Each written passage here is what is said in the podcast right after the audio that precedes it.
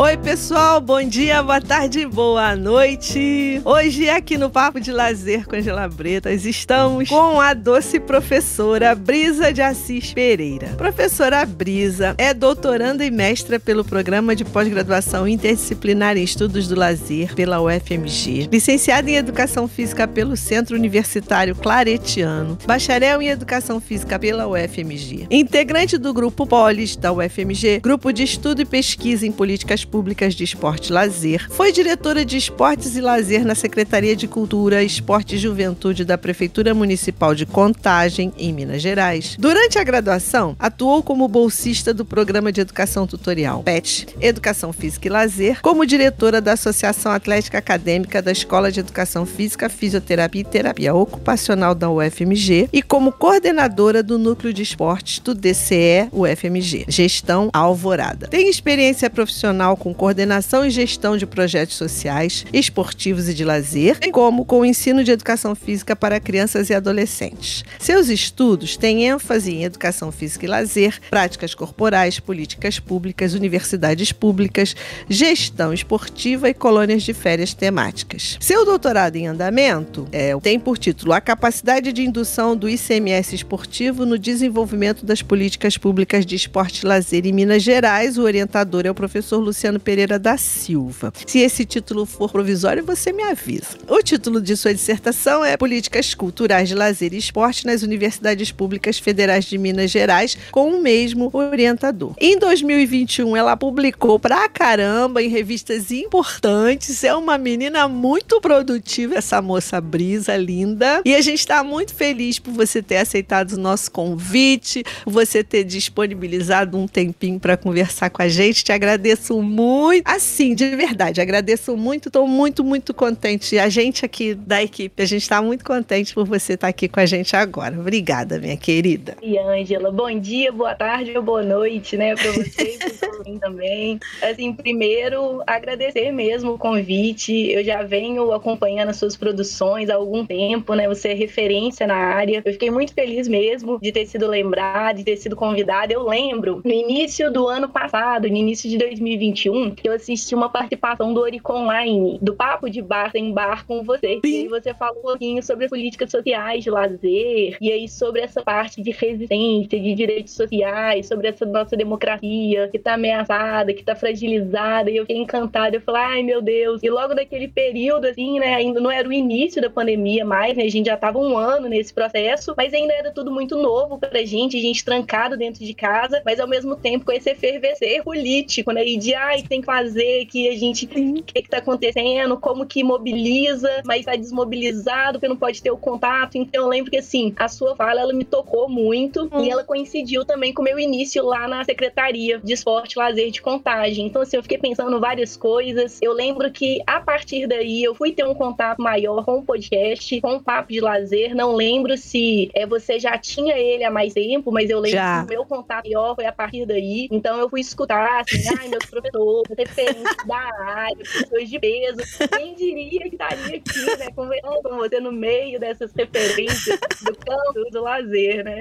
Ah, é, bonitinha. Então, assim, é uma honra mesmo, uma, um, uma alegria para mim estar participando. Só para fazer mais um, um, preâmbulo, assim, eu lembro que eu escutei um dos primeiros podcasts que eu escutei, que é o Fui de Baixo para Cima, né? Fui pegando os primeiros e tudo, mas eu lembro que eu cheguei a um podcast do Rodrigo Terra, em abril do ano passado. Então eu te vi no Orico Online em janeiro. Em abril eu escutei o do Rodrigo Terra, que ele falou, né, sobre desafios da construção do sistema Campo Grandense de esporte lazer Sim. e tudo nessa minha, nesse meu fazer agora na secretaria, né, que tava muito, tudo muito novo também. Eu falei, meu Deus, é isso o que a gente tá tentando fazer na secretaria, tem nome, é um sistema de esporte lazer. E aí eu te procurei no Instagram, te mandei mensagem, falei, Ângela, te mandei áudio gigantesco, você não me conhece, é doida, né? entrando em contato, não sei se você lembra dessa, dessa história toda. E ainda assim, pô, querida, super, é, você super é, receptiva, convidativa, né? Não, me acolheu, que ótimo, me mandou um áudio também e tudo. Vamos conversar um dia. Eu falei, ah, claro, um dia a gente conversa. E não é que esse dia chegou, estamos aqui hoje, então, conversando. É bom, né? Eu lembro, eu lembro. E você sabe, aquele Eurico Online, eu corri daquele Eurico Online. Aí o Helder, você não vai correr mais. Aí ele fala, vamos falar. Não, não, não, não. Vamos. Não, não, não, não, não. Aí ele chegou um dia que ele falou, olha só, para de palhaçada, vamos embora lá. Aí eu fui. Para de me enrolar, né? Vamos para de me enrolar e vamos embora. Que bom que insistiu, que bom que você foi, porque foi um bate-papo muito legal. Foi ótimo, Ai, adorei. Obrigada, obrigada, minha querida. Você sabe que a gente nem sabe como é que a gente afeta as pessoas, né? Tão engraçado isso, né? Você faz as coisas assim e, e não sabe como isso chega no outro, né? É tão legal quando chega bem, né? Porque, caramba, quando chega ruim, quando chega mal é ruim, mas, né? Chega bem, você tem aquela referência, tem, você tem uma lembrança boa. Isso é tão bom, né? E a gente nem. Engraçado, quando a gente começou o podcast, acho que eu já falei isso aqui, assim, é, não- a gente não, não tinha noção do, do alcance, assim. A gente queria fazer, vamos fazer, vamos fazer. Aí correr atrás do Nefar, aí ah, vamos fazer, vamos fazer. E assim, a ideia era só conversar mesmo, sabe? Conversar com as pessoas, saber, saber das pessoas, ouvir vozes, sotaques, tudo, tudo diferente, assim. E, e, e tá junto, né? Porque o, o- como a gente tava na, em plena pandemia, a gente tinha que ter um jeito de ficar junto, porque era tanto, tan- tanta tristeza, né? Tanta treva, tanta, tanta, tanta coisa ruim que uma maneira de ficar junto foi o, o podcast. E aí agora, tá vendo? A gente tá aqui junto. Ah, que legal. É muito bom, é muito bom. eu duvido muito que você chegue de alguma forma negativa para as pessoas, sabe? Eu acho que esse seu astral ele já chega na frente, o podcast em toda essa sua cara. Ai, assim, que bom. Nefar agora, agradecer ele também pela assistência e toda, né? Faz o por trás das câmeras, mas é um programa muito legal, assim, os temas, as pessoas são convidadas, então parabenizar também, porque é, é muito, muito bonito o, o trabalho que vocês estão desenvolvendo e trouxeram mesmo esse cadinho de acalento pro coração, É. de proximidade maior nesse período que a gente ficou tão distante, né? Ai, obrigada, minha flor. Muito obrigada. Isso aquece mesmo o coração da gente. Agora vamos conversar sobre a professora Brisa, fofa, linda. Então, me conta aqui. Eu fiquei curiosa com o seu nome. Brisa, por que, que a sua mãe e seu pai te deram esse nome, Brisa? Tem história? Ô, Ângela, aqui em casa, eu e meus irmãos temos nomes diferentes, né? Assim, a, a Ah. do- da minha irmã foi até mais tranquilo no meio, né? Mas minha mãe fala que brisa é pra ser suave como a brisa. A minha irmã é clara, pra ser iluminada. E o meu irmão é Gandhi, pra ser Oh, pacífico. Então, assim, já começando, né, por esse nome, eu sou filha, irmã, né? Então, nós somos uma família de cinco pessoas, eu sou irmã mais velha e tenho esse nome de brisa, então, pra ser suave, pra ser tranquila. Mas, por vezes, eu sou um furacão, eu sou uma tempestade, né? Eu falo muito. Então, eu acho que acaba que o nome é pra lembrar lá no fundo, olha, lembra, né? A gente pode ser um pouco mais suave, a gente pode ser um pouco mais tranquilo. Mas foi nesse contexto, assim, sabe? Ai, legal, legal. Mas sim, você não esquece nada. Quando, quando o furacão começa a se formar, você pensa, ai, peraí, eu sou uma brisa, vamos devagar, Já tem um pezinho na consciência. Brisa, brisa, brisa. Respira, respira, respira.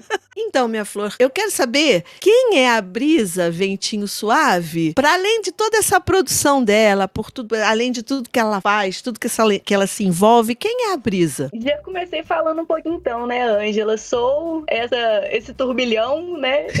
Sou menos brisa, mais um furacãozinho por aí. É o professor Silvio, quando ele me conheceu, vou contar uns caos, depois eu volto, né, pra, pra mais pra formalidade. Mas eu lembro que ele olhou assim, ele falou: Brisa, tu é Ariana, não é? E aí eu já comecei a rir. Eu falei: Ariana, assim, né? Ele falou: É, e eu sou Ariana mesmo. Eu né? também! Mas só pra... Ah, então é isso, Ângela. Afinidade, assim, essa troca de cara.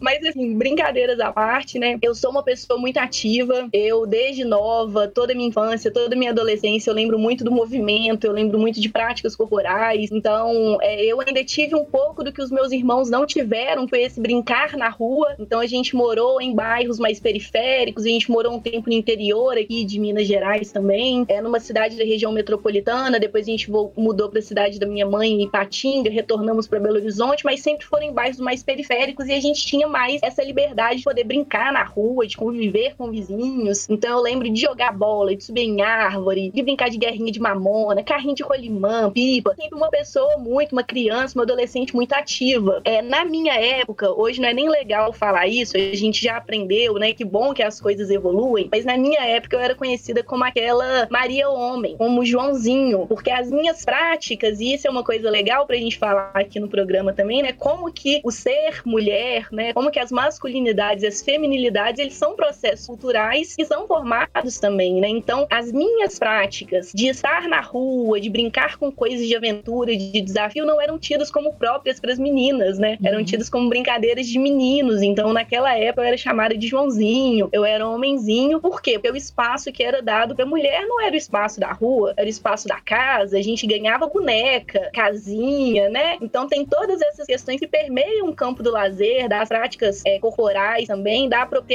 do espaço público, do privado, que passam por essas construções de gênero. E eu, como uma mulher, como uma menininha, não era me dado algumas coisas e que eu não. Eu gosto, eu vi, vi os meninos jogando bola sem camisa na rua, eu tirava minha camisa também, ia jogar bola. então, são várias coisas que passam. E eu sempre tive, então, essa vivência da cultura corporal do movimento muito forte. Eu, além de, né, é, ter essa agitação toda, assim, sou então hoje, né, me compreendo, como naquela época não era, né, eu era o Joãozinho, hoje eu sei, sou mulher, né, então a gente passa por diversas questões na nossa sociedade, é importante a gente reafirmar isso. No último dia 25 de julho foi o dia da mulher negra, latino-americana, caribenha, então acho que é importante nós nos afirmarmos enquanto mulheres nesses espaços, né, diante de todas as opressões, enfrentamentos, dificuldades que a gente vive, principalmente para as vivências de lazer, né, então assim, se a gente tem barreiras na sociedade, a gente tem barreiras nesses espaços também, é importante afirmar. E aí vem uma outra, quem é então, que sou cruzeirense, né? Sou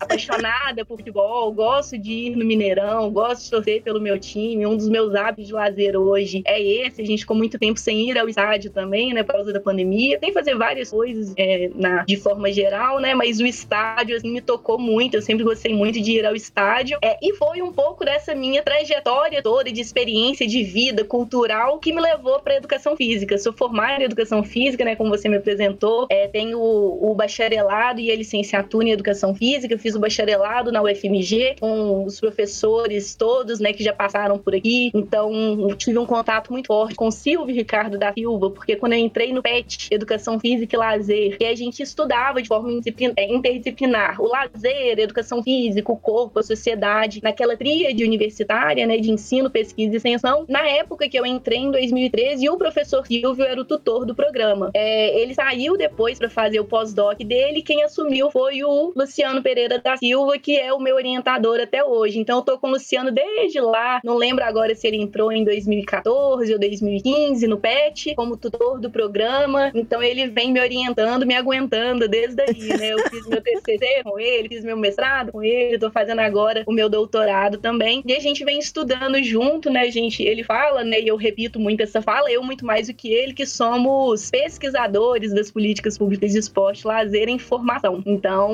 um pouco dessa minha trajetória, né, vinculada às práticas corporais. Na educação física também eu me envolvi com diversas práticas. Teve uma professora no primeiro semestre que ela falava que a gente tinha que viver a universidade na sua totalidade. A gente não tinha que ir para a faculdade ali e só assistir aula. Hoje a gente entende que isso também compõe um hall de privilégios, né? Porque muitas pessoas trabalham o dia todo e realmente vão para a faculdade só para assistir aula, porque tem que dormir, tem que estudar, tem que trabalhar, tem que fazer as coisas todas. Então a gente conseguir viver essa universidade e as outras esferas que ela permite também entra numa perspectiva de privilégio, mas que a gente tem que discutir isso também enquanto direito, enquanto formação cidadã das pessoas, porque essas outras formações curriculares, esse currículo oculto, é, o nome que quiser dar, elas fazem parte, elas são muito importantes, né? Então, assim, eu me envolvi com a Associação Atlética Acadêmica, tinha uma associação atlética antes na Escola de Educação Física, há mais anos atrás, só que ela sempre caía em extinção, perdia, né, a, a mobilização e tudo, aí voltava um outro grupo, se organizava. Então, em 2013, a gente voltou com essa associação atlética também, aí ela já não era mais só de educação física, virou educação física, fisioterapia terapia ocupacional, que era o prédio, né, comportava os três cursos. Então, a atlética tinha que ser para os três cursos. Me envolvi com a gestão de esporte do Diretório Central dos Estudantes também. Então, esse movimento estudantil, essa participação é, popular dentro da faculdade, né, de reivindicação de direitos, ela sempre fez parte. E isso me levou um pouco para essa reflexão sobre qual que é o papel dessa universidade que a gente tem inserido, né? Qual que é essa formação? Oh, perdão. Qual que é essa formação que a gente quer para essas pessoas que estão aqui? É uma formação só técnica, é academicista, né? Ou é uma formação mais ampla, mais plural, mais diversificada? É, então eu comecei a discutir um pouco sobre essas questões, né? Em onde que a gente tem inserido nessa sociedade, quais pessoas que a gente quer formar. E aí eu fui pro meu trabalho de conclusão de curso discutindo um pouco isso,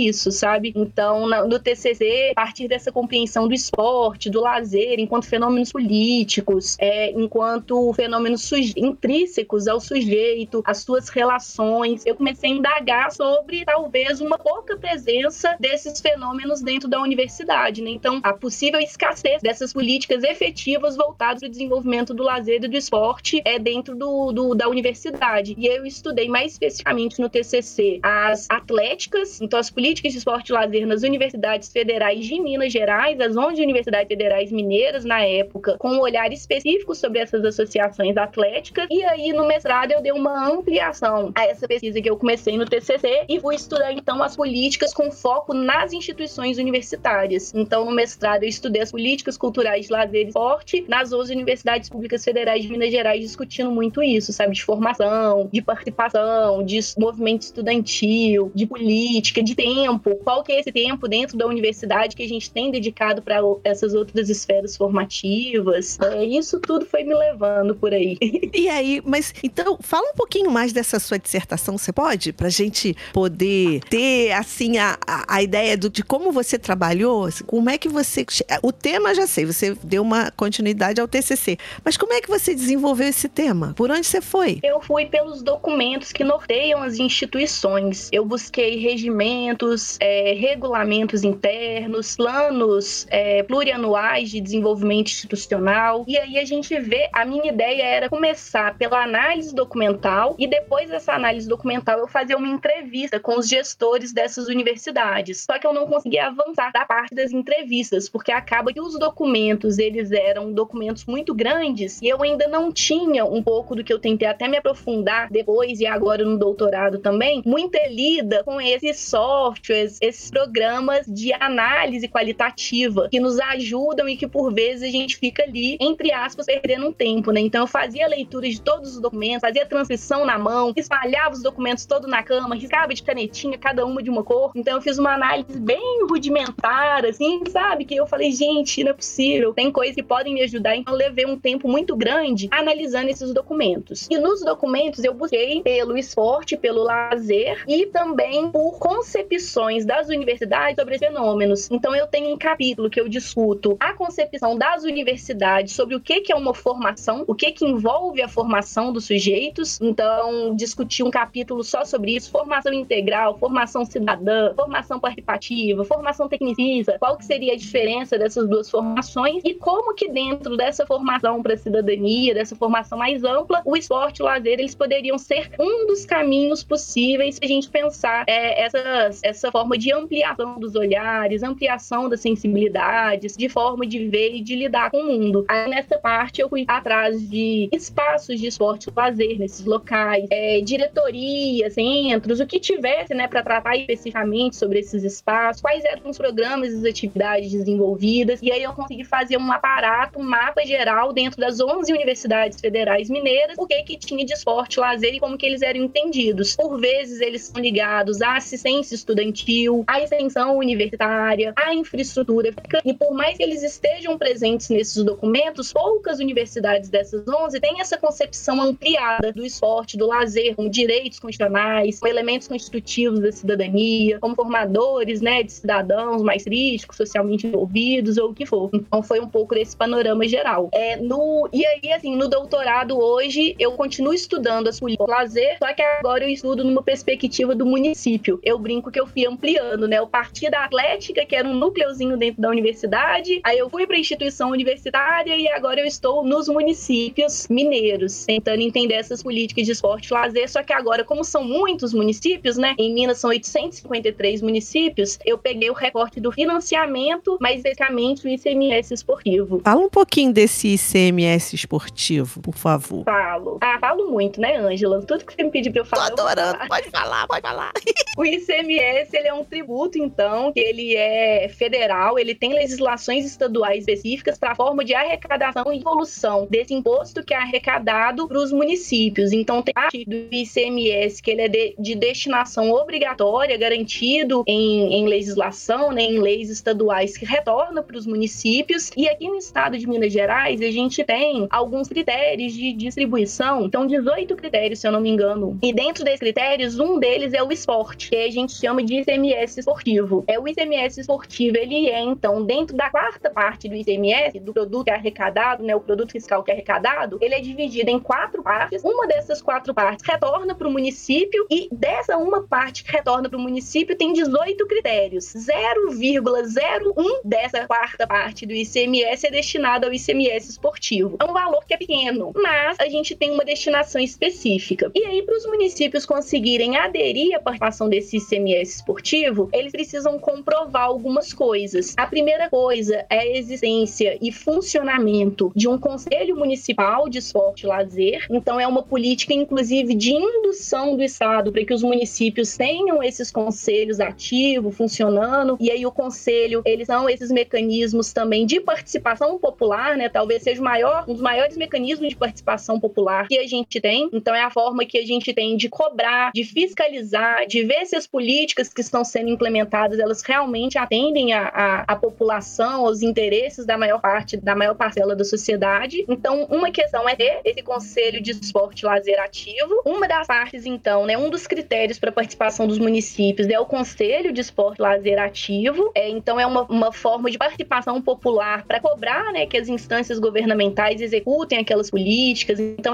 é para fiscalizar, é para participar mesmo, para dar sugestões. Tem essas, é, essas formas de, de funcionamento do conselho, que às vezes ele é só consultivo, ele não é deliberativo, mas enfim, é uma política de indução do governo estadual para que os municípios tenham esse mecanismo de participação, que são os conselhos. A outra questão é que os municípios comprovem a execução de atividades, de programas, de projetos ao longo do ano. Então você executa todas as ações, vou pegar como referência agora o ano base de 2022. Tudo que a gente executou, no caso aqui onde eu estou, né, é, mora em, em Belo Horizonte, Minas Gerais. Então tudo que o, o, a, a secretaria, a prefeitura executou ao longo do ano de 2022, em 2023 ela vai comprovar essas atividades por meio de reportagens, documentos, informações que comprovem para em 2023 ela ser ranqueada dentre os municípios e receber a, a destinação desse recurso. E aí o ICMS esportivo é conhecido também como Lei Robin Hood, bem nessa perspectiva de tirar dos ricos e repassar para os pobres mesmo, porque nesse cálculo para ranquear a classificação dos municípios tem vários critérios que são critérios socioeconômicos de participação. Então leva em consideração uma fórmula bem completa, mas leva em consideração o número de, de habitantes, o PIB, a cada atividade que é desenvolvida, ela é enquadrada também em um tipo de, de prática e aí tem valores diferentes para isso. E isso são questões que eu tô querendo problematizar, sabe? Porque que isso acaba virando também uma política de indução. E a gente tem, por exemplo, é o desenvolvimento de atividades na escola, valendo com peso só um. E a gente tem, sei lá, competições de alto rendimento com peso um e meio, o Estado está induzindo que esses municípios, não sei se é isso não, tô só dando um exemplo aqui, mas o Estado está induzindo com que esses municípios desenvolvam mais um determinado tipo de política do que outro para conseguir ganhar uma boa nota, uma boa colocação no ranking e captar esse recurso. E aí o que vem acontecendo ao longo dos anos também, que o ICMS, ele é uma lei de 2009 e a, o primeiro repasse de recurso foi em 2011. A lei é de 2009, 2010 os municípios desenvolveram a política, em 2011 eles captaram recurso para executar. De 2011 até 2021 foram, foi o primeiro ciclo de 10 anos dessa política. Então eu tô querendo estudar como que isso se deu, qual que foi a participação dos municípios, quantos municípios têm participado, eles conseguem qual que é o valor arrecadado, quais as políticas que têm sido desenvolvidas, a qual público que elas são destinadas, se tem uma indução para determinado tipo de atividade em detrimento de outra, qual que é a atuação dos conselhos, já que tem que ter conselho, mas é um conselho só pro forme, só no papel, ou é um conselho que é realmente atuante? Quem que são as pessoas que são responsáveis por essa política? Então eu tô com essa proposta sim, não sei se eu vou dar conta de tudo, porque são 853 municípios, mas eu tenho focado um pouco mais de entender essa parte é, de análise de dados, de programas, para dar um, um maior e me ajudar. Inclusive, só nesse parêntese, pelo POLES, a gente cadastrou dois projetos agora recentes, que é o meu, de doutorado, e da Natasha Abad também, que ela faz parte da minha turma de doutorado, faz parte do POLES, estudando jogos escolares de Minas Gerais. Então, também é uma política do Estado de Minas, nós juntamos a pesquisa dela e da minha e desenvolvemos uma pesquisa é, geral. E aí a gente conseguiu agora recurso para a iniciação científica de um bolsista. Então, a gente acredita que a gente vai conseguir dar um gar um pouco maior para essas coletas de dados, documentos, porque são duas pesquisas grandes, né? É, talvez e... sejam as principais políticas de esporte e lazer hoje do Estado. Sim, eu estava pensando justamente nisso, porque você falou 853 municípios. Como é que você vai fazer o recorte para poder entender tudo isso que você está se propondo, né, a, a investigar? É muita coisa, né? E aí, sem o apoio, um bolsista ou mais de um até se pudesse, né? Mas de qualquer maneira, é uma tarefa importante e intensa, né? Mesmo para o Mariana. Silvio falava, Brisa, você tem que parar de querer abraçar o mundo. Eu falei, tá bom. Mas assim, uma brincadeira, uma, uma questão assim que a gente já fez esse recorte é que os dados ao longo dos 10 anos é, financeiros, de quais municípios participaram, de quanto eles receberam, eu já consegui reunir todos eles. Então tem os relatórios de cada um dos municípios ao longo dos 10 anos e esses municípios realmente foram aumentando. Então não significa que a gente já chegou nos 853 municípios participando do recurso, até porque, como eu tinha falado, 0,01% do valor. Então, quanto mais município participando, menor é esse valor que é destinado a cada um. Então, eu quero ver isso também, se tem uma, uma desistência de participar, que aí o recurso já não vale a pena mais e tudo. Então, essa parte quantitativa de valores e quantidade de municípios participantes, isso eu já tenho até os documentos, já estou começando a tratar esses dados. Com os outros, para entender essas coisas mais específicas, eu estou fazendo um recorte dos 10 que mais receberam esse recurso ao longo desses 10 anos de implementação da política e dos que menos receberam.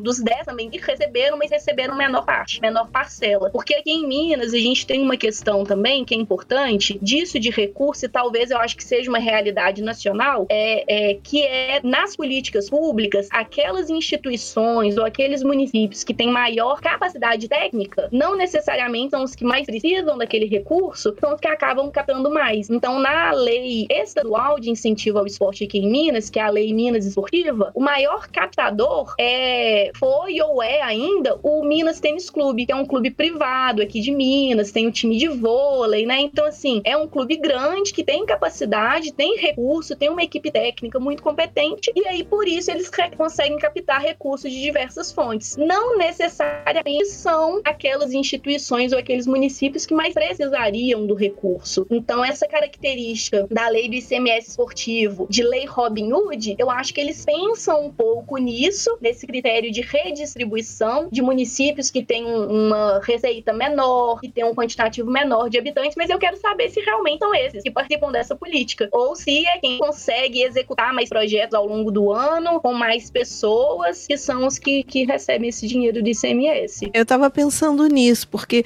alguns municípios não tem nem pessoal qualificado, assim, no sentido, as pessoas não estão voltadas para essa questão, né? E aí as pessoas não, não, não compreendem, não conhecem, não têm qualificação no sentido de sentar, discutir, pensar um projeto, executar o projeto, né? E avaliar e tal. É, porque isso demanda uma expertise, né? Você precisa saber como fazer, né? E nem todos os municípios têm, municípios menores, com muitas necessidades, com muitas demandas, nem sempre conseguem, né? Enquanto que o Minas Tênis Clube, pela sua própria, pela sua própria trajetória, né? É um, é um, é um clube super conhecido, né? Poxa, vários atletas já de ponta saíram de lá, tem equipes de ponta, tá sempre, né? Ele tá sempre na mídia, a gente sempre ouve falar do Minas Tênis Clube. Então, quer dizer, tem gente ali, de repente, especificamente para procurar recursos, para escrever, para, né, para poder correr atrás desse tipo de, de recurso, né? E que talvez em outros municípios menores não. O cara, ah, me empresta aquele cara ali, me empresta outro cara de um, de um setor, né? Você vai fazendo as, pequenos ajustes para trazer as pessoas para perto de você para fazerem um trabalho desse, desse tipo, né? E nem todo mundo consegue. Não tem. É, isso realmente é legal, é legal investigar isso. Bem legal. Agora, eu vou te perguntar uma coisa. Como é que você, é, com toda essa sua. Com todas essa, é, essas, essas. Com todas essas questões teóricas, com todas essas produções, como é que foi o seu período na secretaria lá de esporte e lazer? Deixa eu ver direitinho. Secretaria. Secretaria de Esporte e Lazer, de Cultura, Esporte e Juventude. É, com, porque tem um choque aí, né? Entre a realidade e o que te mostra. Você pode falar disso ou é muito cabulosa essa pergunta?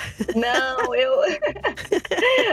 é uma pergunta complexa, né, Ângela? Mas assim, vou. É importante falar um pouco, né, desse, dessas tensões que existem né, entre essa nossa, esse nosso estudo, esse nosso fazer acadêmico, até porque a gente discute muito na academia que a gente conversa muito entre a gente, né? Que a gente fica ali na bolha da universidade e que poucas vezes, né, ou em poucos momentos, essas discussões teóricas aprofundadas ali, elas extravasam esses muros, né? Então acho que quando a gente extravasa, quando a gente vai e a gente tem é, essa característica muito grande, né, no, no programa é, interdisciplinar do, do lazer, né, que eu tenho contato assim, há mais tempo. Infelizmente não conheço outros, né? Assim, eu sou, eu tô na trajetória bem ali, né? Eu sou da, da eu fiz minha graduação na FMG, meu mestrado, meu doutorado, tô ali com o Luciano desde sempre, né? Então assim, são coisas boas que a gente consegue ir aprofundando nas temáticas, conhecendo aquelas realidades e tudo, mas ao mesmo tempo a gente deixa de ganhar, né, nessa bagagem cultural de outros locais, né? Mas depois isso. eu viajo, depois eu vou ir pro Rio, é, vou te isso, também. Isso, vem, vem, vem. Isso a gente resolve rápido. Outras questões, né? Mas assim, o, o PPGIEL, ele tem essa característica de muitas pessoas inseridas, né, no mercado. Então, atuando na área de políticas públicas, tem muitas pessoas, o Bruno Ocelli, a Ana, Helenara, é, a, a própria Silvana, não, acho que ela não é da, da UFMG, mas tem esse link também, a Gelner, né? Então, assim, tem, tem a Bonalume, então, assim, Bonalume, Cláudia, pessoas, isso. É, a Cláudia Bonalume. Então, assim, tem várias pessoas que são, né, que já foram de secretaria, de ministério, estão aí, né, na, na, nos municípios. Então, acho que isso é muito interessante pra gente pensar como que essas tensões existem quando as pessoas que estão estudando essas políticas vão pra ponta, né? É, eu fiquei na secretaria, eu entrei em janeiro do ano passado, no início da gestão, no início do governo, e fiquei até agora, né? É, fiquei um ano e seis meses, fiquei 18 meses atuando, mas chegou que as tensões elas estavam muito grandes para mim. Então, quando eu fui convidada para secretaria, na verdade eu não fui convidada, vou fazer um, um, prelúdio, um preâmbulo aqui rapidinho, mas foi num período de pandemia, é um colega de faculdade, a gente não era da mesma turma, mas a gente tinha amigos em comum. Ele é meu calor, assim, umas duas ou três turmas abaixo da minha lá na, na UFMG, também da educação física. Ele me convidou para fazer umas palestras sobre política de esporte e lazer com um grupo dele online. Então, para falar um pouco sobre lazer e mulheres, sobre futebol, sobre política de esporte e lazer. E eu topei, gosto de falar, né? Vocês estão vendo aqui, e fui para participar dessas palestras. É, a gente ficou ao, ao, longo do ano de 2020, metade do ano, é, mais ou menos, discutindo, tendo reuniões é, a cada mês ou a cada 15 dias, tratando essas temáticas. E ele falou que é, a Marília Campos, né, é, candidata do PT, poderia ter a, a candidatura dela para reeleição. Então, ela já tinha sido prefeita anos anteriores, né? Já tinha tido uma reeleição no município, tinha feito um trabalho muito legal. E que se a Marília fosse se candidatar, ele teria interesse que esse coletivo, que esse grupo que estava discutindo as políticas de esporte e lazer apoiasse a candidatura da Marília. Falei, ah, show. Um, uma candidatura, né, é, democrática, uma candidatura progressista, um governo de esquerda. Se for sair em apoio, eu saio também e tudo. A partir daí, a gente começou a fazer essas campanhas, né, um pouco mais ampliadas, de diálogo com um grupo maior de pessoas. Fizemos um formulário online, diagnóstico do que precisaria ser implementado no município ou melhorado em relação a programas, em relação a projetos, a espaços, equipamentos, enfim. Fizemos esse movimento todo e aí ficou nisso assim, olha, Bri, se a Ariel sair a candidata, a gente vai apoiar. Se ela ganhar, eu vou tentar ir para a secretaria. Se eu for para a secretaria, eu vou tentar te levar.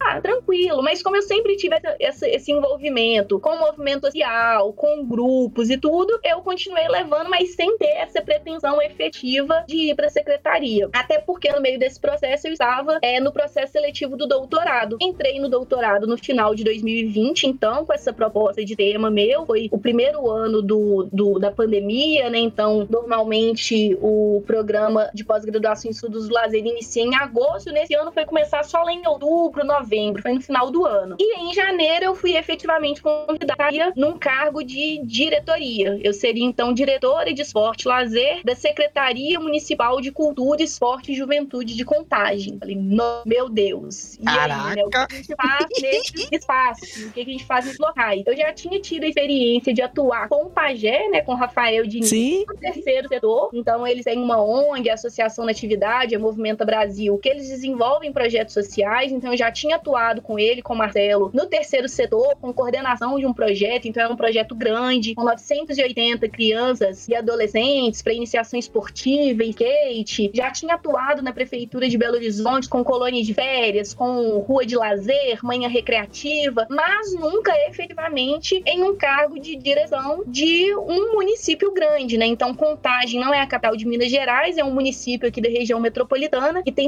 é, um pouco mais de 700 mil habitantes. Então, é um município de grande porte. E eu falei, gente, e aí, né? E agora? E aí coincidiu que eu escutei a sua fala lá no Oric Online, escutei a fala do Rodrigo Terra, fui formando as minhas ideias também, e eu já vim estudando as políticas é, de esporte e lazer junto ao Polis, com o Luciano, com a Luciana, com a Daniette. A gente estava nessa perspectiva de discutir muito a municipalização, as políticas municipais, indução. Então, foi uma série de fatores que foram coincidindo aí nessa janela de oportunidade. Quando eu assumi a, a secretaria, então, foi nessa lógica de um governo democrático, de um governo de esquerda, de um governo progressista, um governo em que eu acreditava e que a gente ia acredito, né? E que a gente ia pensar então é, em fazer essa política que ela fosse intersetorial, que ela fosse descentralizada, que ela fosse participativa, que ela fosse uma política plural, uma política diversa, porque lá no início da minha fala eu falei aquelas questões de gênero assim brevemente, né? Mas dentro das secretarias a gente passa um pouco por isso. É primeiro pela visão da população, então por vezes as mulheres não acham que uma secretaria de esporte é uma secretaria para elas, mas não acham por quê? Porque não tem ações que sejam dedicadas a elas, né? Então, é, em contagem, a gente tem o futebol amador de uma forma muito potente, é um, um patrimônio histórico de contagem, quase o futebol amador. Só que quando a gente fala de futebol amador, a gente tá falando de um grupo específico de pessoas, a gente tá falando ali de homens, jovens, adultos que têm as suas práticas. Então, quando eu ia para esses grupos falar da participação das mulheres, por vezes a, a, as falas que eu escutava eram no sentido assim: ah, não, que a gente tem que construir um telhado lá para quando tiver chuva elas ficarem na arquibancada assistindo e não molhar, para levar a família, construir um banheiro feminino, e que ah. são coisas importantes, mas a gente nunca discutia a participação da mulher naquele espaço, jogando bola, Sim. por exemplo, né? Então, assim, não é um uhum. espaço protagonismo da mulher, é um espaço que a mulher tá ali acompanhando seu marido, acompanhando seu filho, enfim. Então, a gente tem um pouco dessa discussão, assim, é nesse meio de que a Secretaria de Esporte, em contagem especificamente, ela não tinha essa característica de ser diversa, de separar a população, e sim que ela atendia segmentos específicos ali, porque a mulher ela tá inserida no lazer quando? Ou no lazer da família, ou então lá quando ela já tá idosa, já tá velhinha e tudo, que aí ela tá naquelas práticas de atividade física, saúde, na praça, né? E, é, essas atividades assim. Mas nesse meio termo, não. Tá cuidando dos filhos, tá em dupla, tripla jornada de trabalho, tá dando conta do serviço, tá dando conta da casa. Então, esses tempos Isso. de lazer da mulher, eles são muito negligenciados. Não só das mulheres, né? De outras camadas também. Então, a gente começou a discutir as pessoas com deficiência, o acesso que as pessoas com deficiência tinham à cidade. Então, assim, quando a gente começou, ainda em um contexto de pandemia também, a gente teve diversas iniciativas e capacitações e debates populares e grupo temático para discutir. Tinha um grupo temático específico sobre esporte, política municipal de esporte lazer pessoas com deficiência. Então, teve a reinauguração de um espaço lá, de um ginásio, que ele foi todo adequado, com estrutura de acessibilidade. A gente fez um questionário perguntando a essas pessoas quais eram as dificuldades e também convidando-as a participarem com a gente da construção dessa política. Desenvolvemos dois é, projetos que a gente conseguiu captar recurso específico para as pessoas com deficiência. Então, uma coisa que no início estava super empolgante e a gente estava conseguindo levar para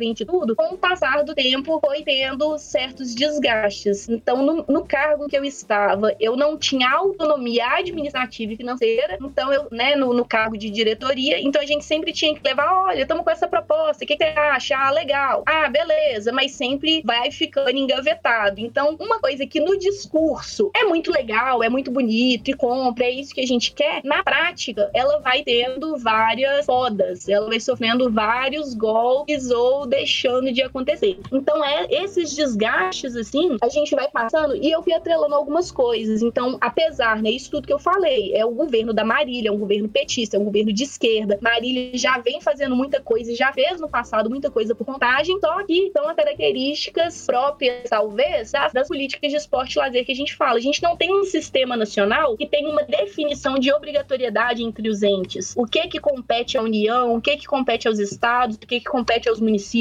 Então acaba que por ver aquilo, né? Se é de todo mundo, se é responsabilidade de todo mundo, não é responsabilidade de ninguém. Quem pegar para fazer é isso mesmo. Ou se ninguém pegar para fazer também, não vai ter uma legislação obrigando, não vai ter uma legislação garantindo que essa política seja executada. Então essa é uma característica da nossa área. Outra característica que a gente tem é essa questão da falta da capacidade técnica que a gente vinha conversando antes. Por vezes, é, quando a gente pega artigos, né, que discutem as capacidades estatais desses espaços, né, dessas secretarias, subsecretarias de esporte e lazer, a gente vê que é, são, a maioria são cargos de confiança, são cargos comissionados. Eu era um cargo comissionado, eu não passei por concurso, só que eu vinha da educação física. Então, apesar de ser um cargo comissionado, era um cargo técnico também. E não que todo mundo que seja na Secretaria de Esporte e Lazer tem que ter educação física, mas tem que ser pessoas que tenham a capacidade técnica de pensar e desenvolver aquelas políticas. E por vezes não. A gente vê que a maioria das pessoas que estão envolvidas ali, tem uma secretaria de talvez 60 pessoas, a maioria são cargos que são políticos. Então é um cargo que é ligado a um vereador, é um cargo que é ligado a não sei quem, e, são, e aí não, nem ficam na secretaria, sabe? Então, ah, é um gerente de um ginásio, então recebe X para ficar naquele ginásio cuidando, zelando por aquele ginásio. Quando a gente chega para visitar o ginásio, não tem ninguém lá. Aí você tem que ligar, ô, oh, fulano, tá no horário de serviço, eu tô precisando entrar no ginásio, tem como você vir aqui? Então tem essas questões de ser uma secretaria, essa característica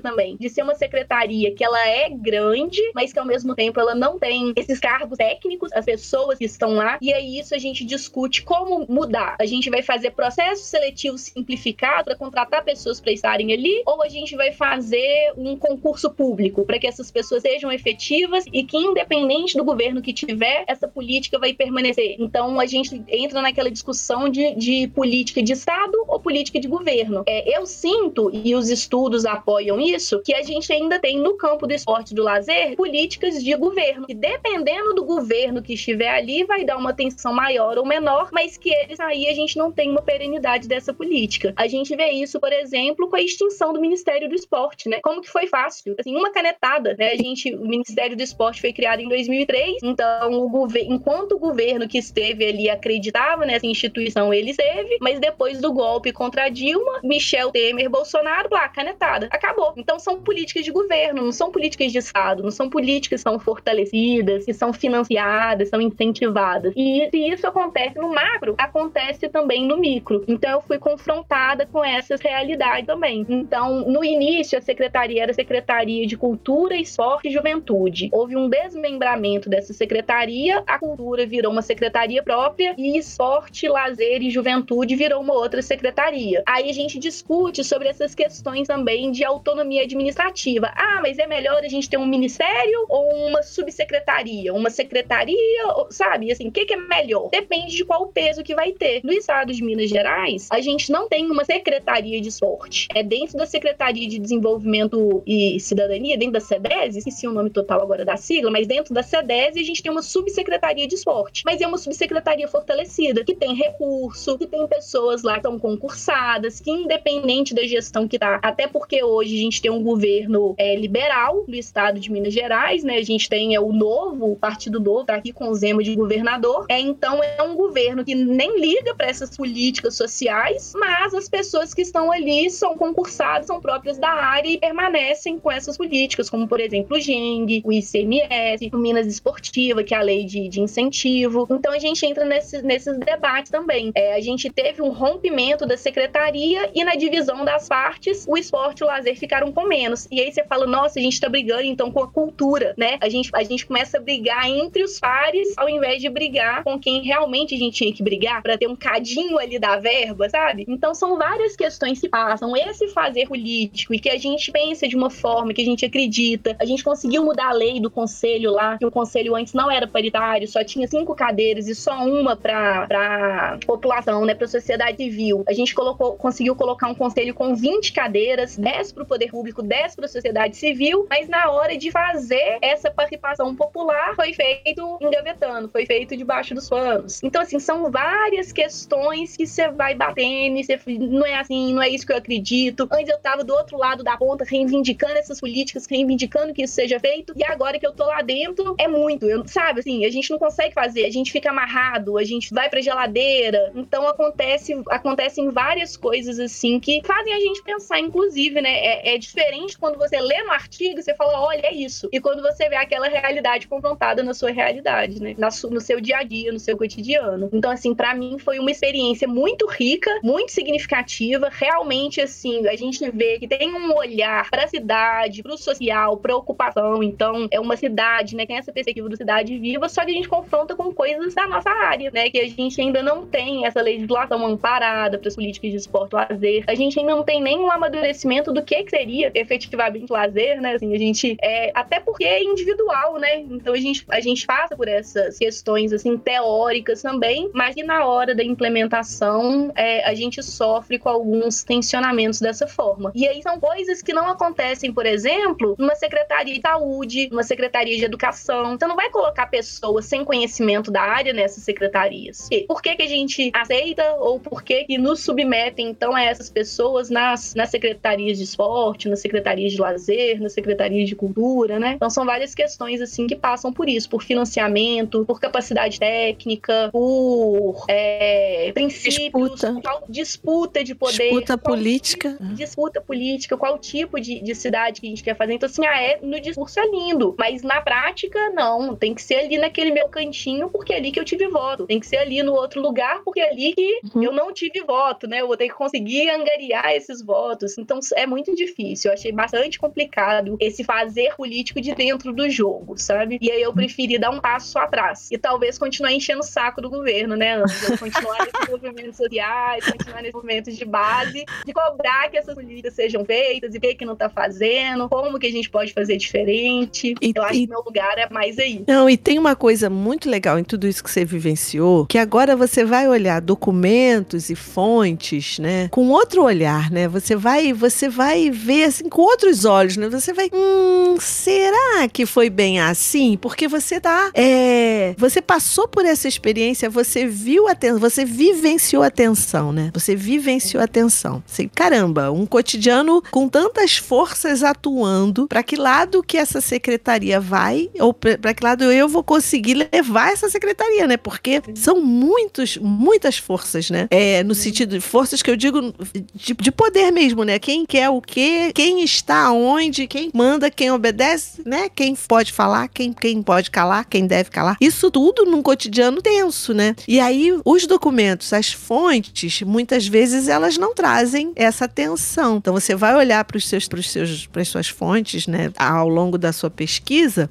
e você vai poder ver com, com outras lentes, né? Isso é muito interessante. Você, no mínimo, cresceu assim pra caramba, né? Teve um amadurecimento aí, pessoal e profissional, incrível, né? Porque caramba, não, tudo gigantesco. Você... Sim, é, eu penso muito nisso. Assim, eu não, não abriria mão de forma alguma da experiência. Foram uhum. 18 meses, assim, bem vividos mesmo, de muitas coisas acontecendo e que eu até brinco, né? Agora eu tenho causos, eu tenho histórias pra contar também, né? Assim, com as palestras, com as falas, né? Então acho que desse, esse outro lado, né? O lado dessa prática só enriquece, assim, foi é. muito, muito interessante, mas também muito estressante. Sim, e imagina. saúde também, né, Ângela, que a gente fala, assim, somos mulheres, né? Somos mulheres e um espaço que não é dado como um espaço para mulheres. Então, no Senado mesmo, é, a gente já tinha uma presidenta eleita e reeleita com maioria dos votos e o primeiro banheiro feminino do Senado foi construído só em 2016. Então, assim, como que fala que esse espaço é projetado, é pensado para a ocupação das mulheres? Não é. Então, a gente é, é isso pesou muito também a minha decisão, sabe? Assim, eu acho que se fosse olhar os meus princípios, o que eu acreditava, eu teria saído até antes. Falar, gente, não, não vou ficar, não concordo com isso, tentei fazer de uma forma, fiz diferente e tal, vou sair fora. Só que ao mesmo tempo vem esse peso de, pô, mas quem que vai estar de dentro? Eu sou uma mulher, eu tenho que ocupar esse espaço também, sabe? É, se não vou,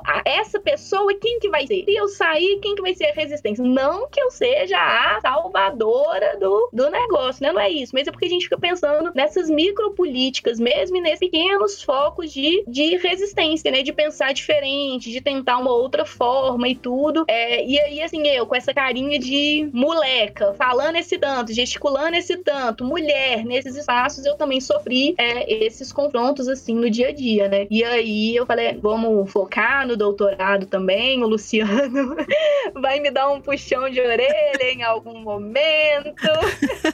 eu sou muito ambiosa na minha pesquisa, então a gente, saber, a gente tem que saber se colocar, mas tem que saber se retirar dos espaços também, né? É, é verdade, né? Isso é, é sinal de, de amadurecimento, de consciência, né? De, de respeito até mesmo por você, porque é, não adianta também você se, se dar ao sacrifício, né? Assim, porque caramba, há um limite, né? A sua saúde emocional, sua saúde física, né? Sim. Sua saúde psíquica, isso é, é muito importante, né? Então a gente precisa Sim. dar os limites, né? Moldar as coisas a partir de, de como a gente se sente nesse negócio aí. Peraí, também não vou ficar, né? Sofrendo e tendo tanta vida, tendo tanta vida para viver, né?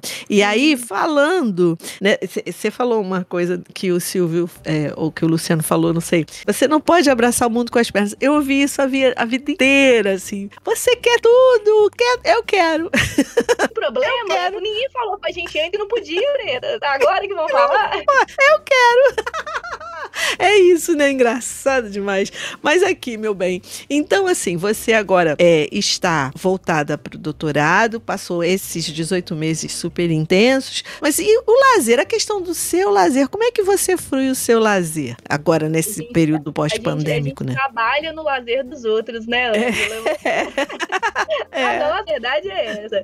Não, mas assim, eu gosto muito, eu tento é, dedicar, sabe? Porque a gente sempre vai abrindo mão. A gente vê, né? Por mais que a gente defenda para as outras pessoas que é importante, que é qualidade de vida, que é direito, que tem que ter um tempo, é, sobretudo nesse período de pandemia, as atividades elas foram se atravessando também, né? Então a gente começou, a gente teve um limite, se a gente já discutia isso no campo do lazer, eu acho que a pandemia acentuou, que foi esse limite muito próximo, muito tênue entre o tempo de trabalho e o tempo de lazer, né? Então aqui a gente está aqui agora trabalhando, né? Você fazendo, desenvolvendo o seu trabalho, eu no meu quarto, você da sua casa, né? Então assim, a gente nesse espaço que ele se bagunçou e ele virou tudo. Então a gente tem que lembrar de dar uma regrada também, né? E, a gente fala, gente, mas eu estudo lazer e eu não vou viver o meu lazer, né? A maior contradição talvez seja essa. Para onde e foi? A... E aí a pergunta é: para onde foi aquela molequinha que ficava na rua jogando, né?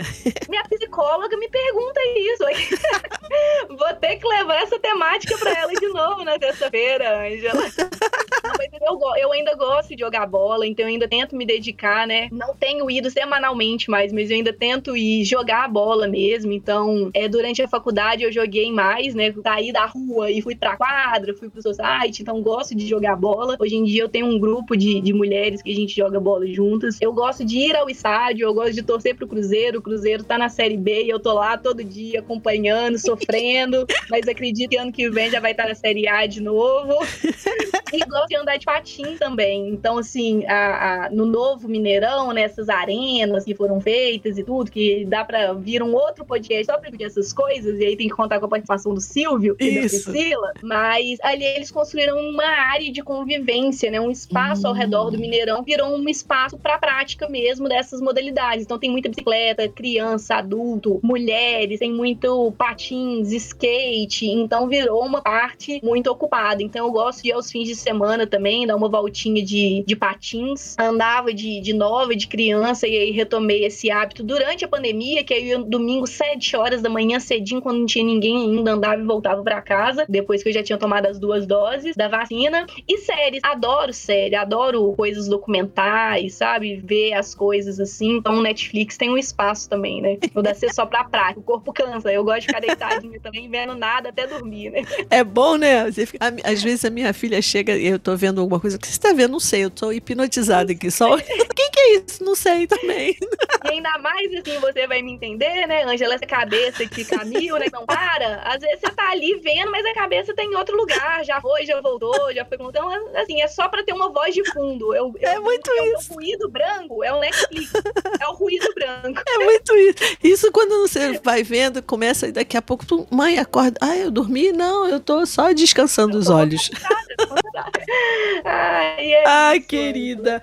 Mas então, deixa eu te fazer assim, já encaminhando pro final, é, infelizmente, porque o nosso papo está ótimo, mas como é que, o que você diria para alguém que quisesse estudar políticas públicas? Assim, eu acho, uma das coisas que eu diria, você já falou nele é, mais uma vez, mas eu, eu diria, ouvir o, o, o episódio do Rodrigo Terra, do Bruno Ocelli, da Bonalume, da Andrea, né? Da, da Andrea lá do Pará, da Rita Tem um monte de gente, Rita, um monte de gente boa, né? O que, Luciano mesmo. O Luciano. Então, assim, acho que ouvir esses episódios é importante. Mas isso é o que eu tô falando. Quero que você fale, assim, o que que você diria para quem tem o interesse de entender um pouco mais sobre políticas públicas de esporte e lazer, ou de repente até tá numa secretaria dessas, um, um, o que que essa pessoa deve buscar para poder ampliar essa visão, conhecer um pouco mais, tentar entender um pouco melhor como funcionam as coisas nesse âmbito? Ô, Ângela, você tá brincando, mas isso é verdade. Assim, o seu podcast, ele já é o, o final ali, as minhas considerações finais de toda a aula, de toda palestra. Ah. Tudo que eu, coloco, eu coloco ali aquele fica a dica, eu sempre coloco uma bonitinha lá no slide, porque assim, são várias temáticas muito interessantes e eu acho que dialogam muito com essa nova geração, né, Ângela? Assim, é. Gente, são, são outros tempos, é tudo muito mais rápido, então o, o podcast, nessas plataformas assim do, do áudio, do visual, eles têm ganhado um outro espaço que essa geração se apropria muito melhor do que a gente, né? Mas você tá dando um show aí, tá dando um banho,